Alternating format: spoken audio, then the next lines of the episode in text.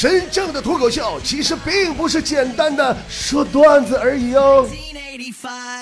波波有理，第三批会员开放倒计时，three two 一。哈哈哈哈快去微信公众平台里边去办会员去吧啊！微信搜索“波波脱口秀”，波波是大写的英文字母 B O B O 啊，然后呢汉字脱口秀，找到 B O B O 脱口秀，然后加关注，到公众号下方的中间的选项栏，我要办会员，点进去就可以了。会员一个月十块钱，年卡一百二，包月不干。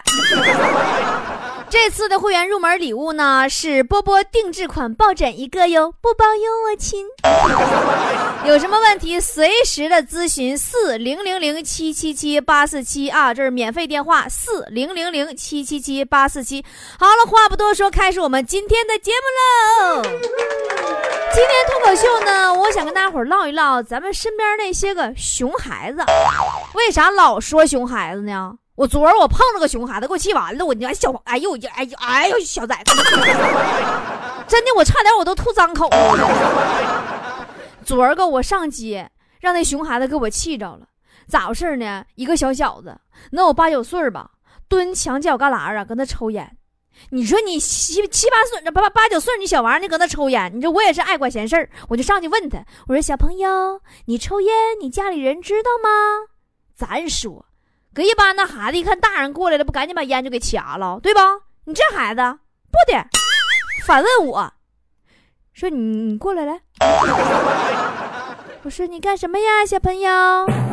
他说你你你你你这老娘们，你你作为一个女人，你走在街上，你轻易跟一个男人搭讪，你这么随便，你家里人知道吗？啊，现在孩子都是怎么了？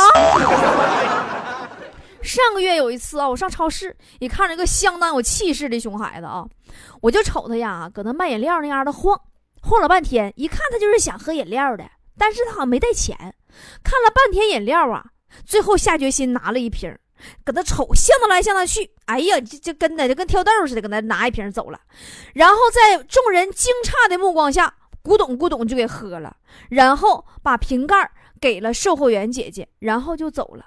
然后留下售货员在风中凌乱，我就懵了。我上前拿瓶盖一看，再来一瓶。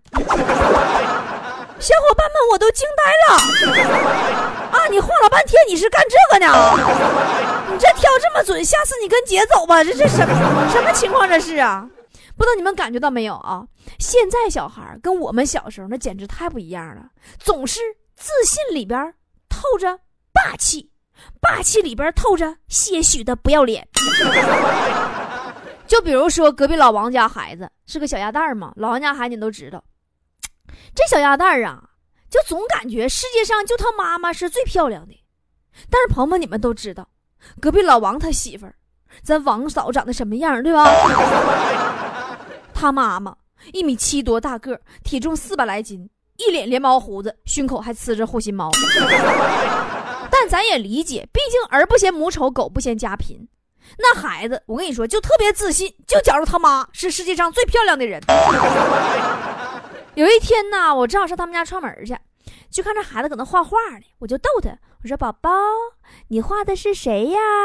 他说：“我画的是妈妈，我妈妈最漂亮呢。”我一看那幅画，哈，呀。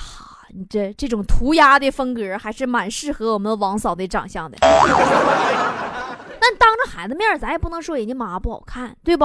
我就随便啊，我就问了一句，我说：“宝宝，那有时间你帮阿姨也画一张好不好？”妈，别提了，给那孩子愁完了，愁的紧锁眉头啊，看我老半天，最后说了一句：“哎呀，你你长得那么丑，我可怎么下笔呀？” 嘿嘿嘿，谁家孩子怎么怎么回事？你这怎么你们家这玩意儿怎怎么从小就没有辨别美丑的功能吗？人雪姨家孩子特别明辨是非。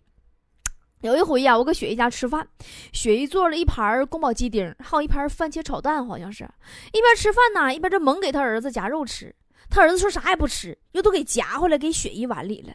雪姨心里是一阵酸楚啊，回头就跟我说：“说波儿啊，你看着没？我儿子这么小就这么懂事了，知道给他妈夹肉。结果那孩子啊，一脸嫌弃的说了一句：“我不吃肉，我才不想长得像我妈那么胖呢。”马让雪姨这顿削，这小兔崽子谁教你的？雪姨儿子应该是我身边这群熊孩子里头最有个性的了。这孩子才三岁时候啊，有回过年，他家里人就逗他说：“你喜欢咱家谁呀？”孩子可尖了，说都行。雪姨就没头没脑完就问说：“儿子，那妈妈和爸爸你喜欢哪一个呀？”他说：“妈妈。”然后雪姨听了挺满意，继续又问说：“那爸爸和奶奶呢？”他说：“爸爸。”雪姨又问。那奶奶和爷爷呢？他说奶奶。雪又问那爷爷和妈妈呢？还说爷爷。雪说你这孩子怎么回事？刚才你不还说喜欢妈妈呢吗？妈妈和爸爸不都说喜欢妈妈吗？那家里最喜欢不应该是妈妈吗？给他儿当时给问急眼了，一把把那个玩具就往地上一摔，说你这老娘们有没有头了？啊？你说妈妈，你问两句得了呗？你刚才我不都选你一次了吗？你咋还不满足呢？这不最近雪姨要生二胎了吗？生之前呢，雪姨就跟儿子商量说：“儿子啊，妈跟你说点事儿。”儿子啥啥事儿啊？雪姨说：“妈妈想跟你要个小弟弟。”儿子啥玩意儿？咋要啊？那玩意儿？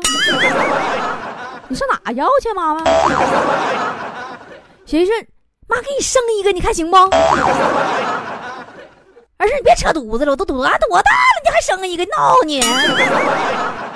雪姨就语重心长跟那儿子讲道理呀，说宝贝儿啊，儿子，这玩意儿吧，就跟你玩游戏是一样的。那大号玩腻了，不也得整个小号玩玩吗？一句话给儿子说通了啊！对对对对对，整一个整一个，妈妈来整一个。强子前两天跟我说。说他对雪姨儿子是无比的敬佩和崇拜呀。我说咋的呢？强就跟我讲说他上礼拜呀帮雪姨接孩子放学，一进校门啊让老师劈头盖脸一顿骂。原因是啥呢？这小臭小子经常藏人家小女孩的东西，完小女孩找不着了就来找他，然后呢他给人家小女孩算上一卦，东西就找着了。哎呀，那就整那些小姑娘啊，天天围着屁股后转呐，撵都撵不走啊，已经扰乱课堂纪律了。说到这儿的时候啊，强子捶胸顿足啊，说：“波儿姐呀，我发现我小的时候跟人家雪姨家儿子比，我简直就是个渣渣，我咋啥也不懂呢？现在不仅是孩子足智多谋啊，老师们也是老谋深算呢。”我不知道跟大伙说过没？我好多年前我当过两年半、三年、两年半的那个幼儿园老师，可能你们都不知道啊。当时我们园里边有个同事，姓孙，哎呦我去，那小娘们儿，心机婊，真的，她简直就是心机婊的开山始祖。那时候啊，我带的那个班啊，有个孩子家长是单亲爸爸，现在来讲那就是高富帅。有一天呢，我就看我那个同事啊，姓孙那个，就买了一包旺仔 QQ 糖。当时都流行旺仔 QQ 糖嘛。完上俺们班来看那孩子，哎呀，那家伙抱又亲又啃呐，又哄的呀。然后搂那孩子说：“宝宝，回去跟你爸说，你想要姓孙的老师当你妈妈。”你说现在这心机婊可真是哈。尤其这两年啊，心机婊越来越多了。昨天我下班回家，看见几个小学生合起来买了一条打底裤，给在学校旁边摆地摊卖学习资料的美女给送过去了。其中一个小屁孩都要哭了，跟那美女说：“姐姐，姐姐，我求你了，下次你再来卖书的时候，你穿上这条打底裤吧。”要不然我爸爸接我放学又要帮我买练习册了，我这兜里呀还有二百块钱，就都给你了。你一定记得要穿打底裤啊！你这这孩子看不过去了，你 现在孩子真懂都太多了。有一回啊，强子玩撸呀撸。刚开局还没出兵，就有一个队友说：“哎呀，太对不起大家了，我得走了，要不然该迟到了。”大伙儿就赶紧劝他别走，别走啊！然后他说：“不行啊，我必须得走，自然老师可凶了。”自然这是啊，小小学生。小兄弟走了以后，可不可以不要再回来了？你强子哥哥玩撸呀撸也不容易。强子搁熊孩子这吃的亏简直太多了。昨天下午，强子看见路边儿哈一个小朋友搁那吃冰糖葫芦。你说这个季节吃冰糖葫芦，你说小朋友得多可爱，整一嘴巴子。完了呀，旁边跟着一只成年的大狗。这小朋友太可爱了，嗦了嗦了冰糖葫芦，脸肉嘟嘟那小脸蛋儿啊。强子，你说也不知道是哪根神经啊，就给搭错了啊。上就捏孩子脸蛋子，左捏右捏的，你这反正老爷们稀罕孩子真是没个好稀罕。然后那小朋友啊就特别乖，还跟强子唠嗑呢，说哥哥哥哥，我问你个事儿，你跑步跑得快吗？强子说，那们大哥跑步还行吧。当年上学时候，大哥百米全班第一呢。小朋友听完，抬起一只手臂，指着强子说：“大黄，给我咬他。”就这样，这货被那条大藏獒追了好几条街呀！就这么一对比哈，真的跟现在的孩子比起来，我觉着我小时候我就是个缺心眼儿。你说那时候我咋啥也不懂呢？我跟你们说个真事儿啊，我小时候啊。家里边烧炉子，我不知道你们谁小时候家里边烧炉子。我那时候每次看见炉子里边红彤彤的炭呐，哎，我都觉得特别有食欲，你知道吗？就感觉那个炭肯定是软绵绵的，肯定就特别甜的那一种，你知道吗？就是还想吃，你们懂吗？然后有一次呢，我趁我家里没有人儿，我拿把火钳子夹了一块透红的，忍不住舔了一口。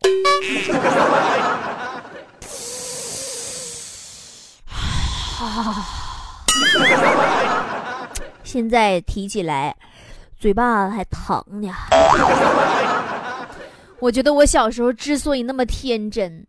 纯随我爸呀，真的，我爸就是一个天真无涯的爷们。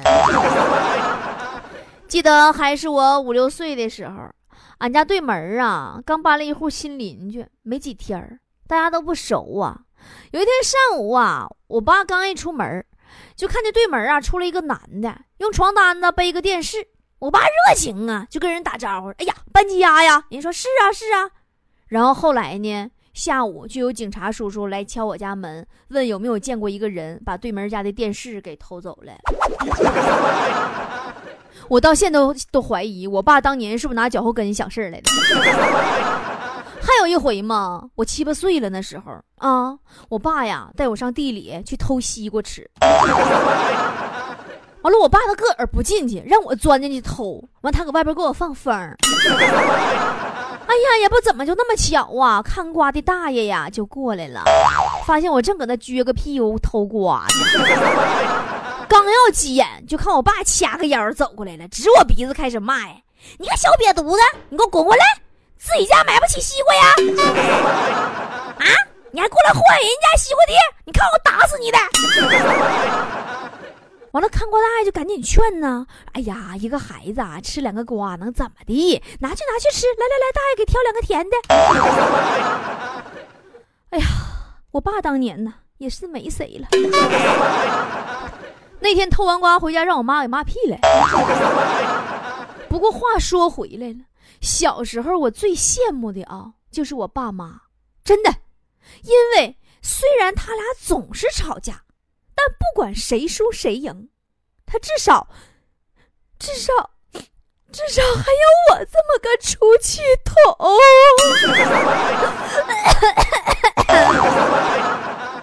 不知道大家伙有没有发现一个很奇怪的现象？就我们呐，每当提起小时候的事儿的时候，都记忆特别清楚，印象非常深刻，几乎一个细节都不落。你看我偷瓜呀、舔火炭啥的，我都记着。但是往往让我们回想一下自己昨天发生的事儿，你想想你昨天做了一些什么工作内容，对吧？你根本想不全部。你说这是啥原因呢？你听波姐跟你们说一说啊。就我搁我自己身上的实例啊，今年过年我给我自己定了个目标，就是学英文，就一定要把英文单词量拿下，你知道吗？你们懂我的苦苦处。每次念到你们英文名字的时候，对不对？完了。我春节，我记得那时候春节阳历都二月份了吧，对吧？我定的这目标，到现在你看都几月份了，一晃半年多时间过去了。别说英文单词量了，二十四个英文字母，有时候还捋不明白呢。那你说是我不努力不认真吗？No，是因为我已经到了记忆力减退的年龄了。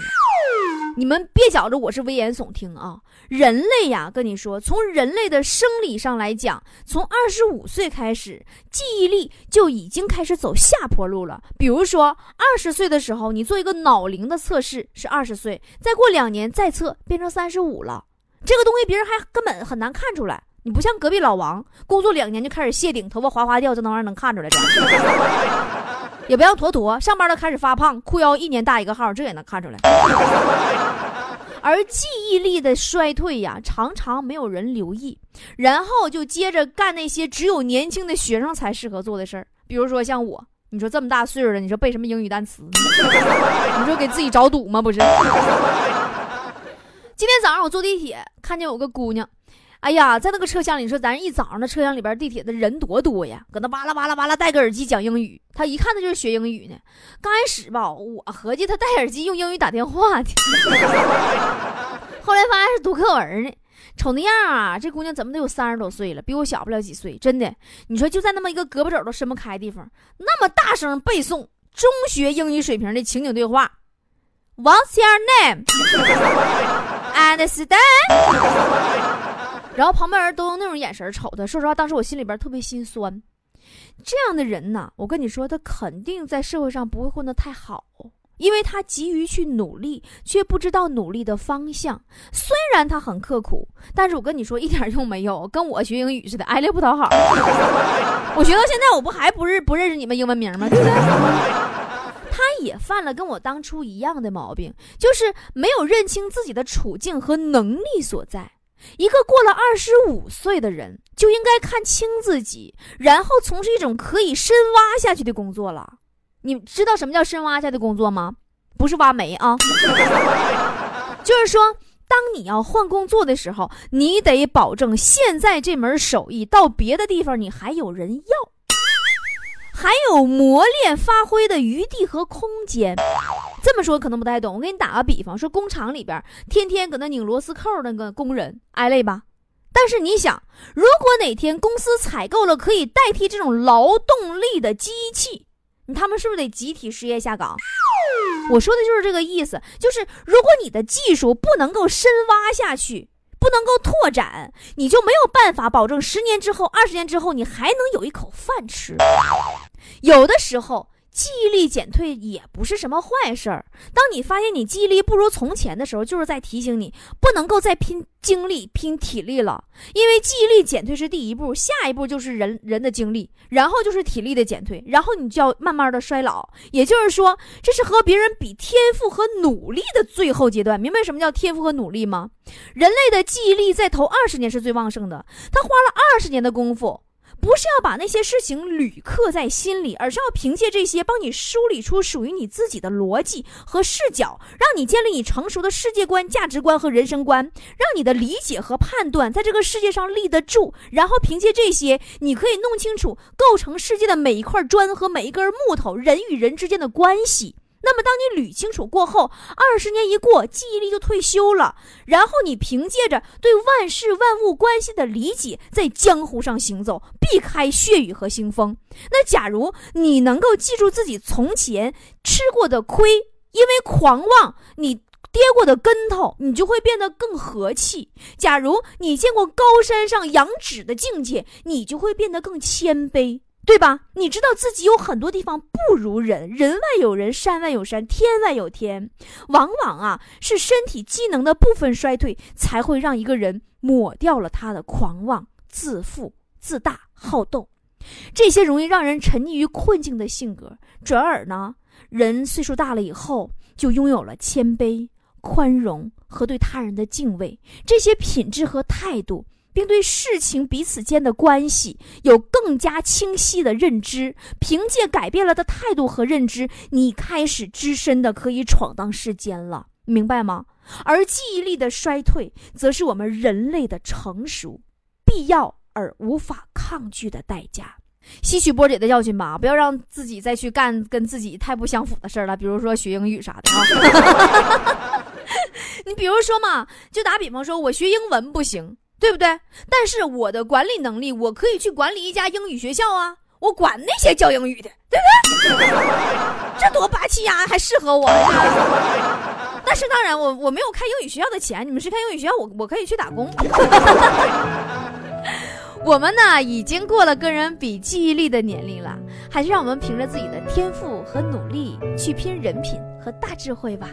今天节目就是这样了。如果觉得波姐说的还有一些道理，还有一点爱听的话，就给波姐点个赞吧，一块钱两块钱不嫌少，一百二百不怕多哟，拜拜。总在某些不经意的瞬间，心里涌起柔软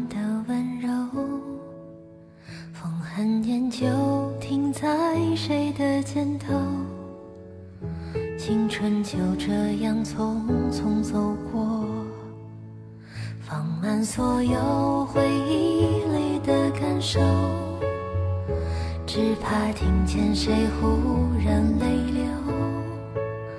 那些曾经不经事的哀愁，如今是最愉快的拥有。我们。回首，终究却忘了牵手，鼓起勇气，却只能做朋友。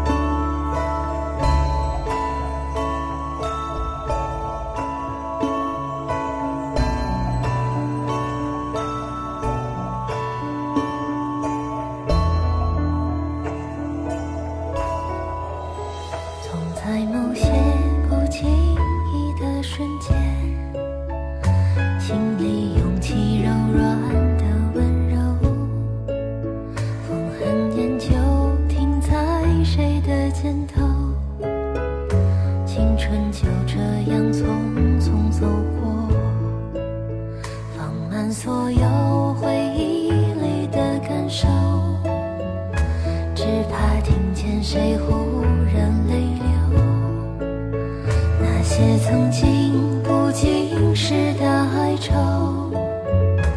如今是最愉快。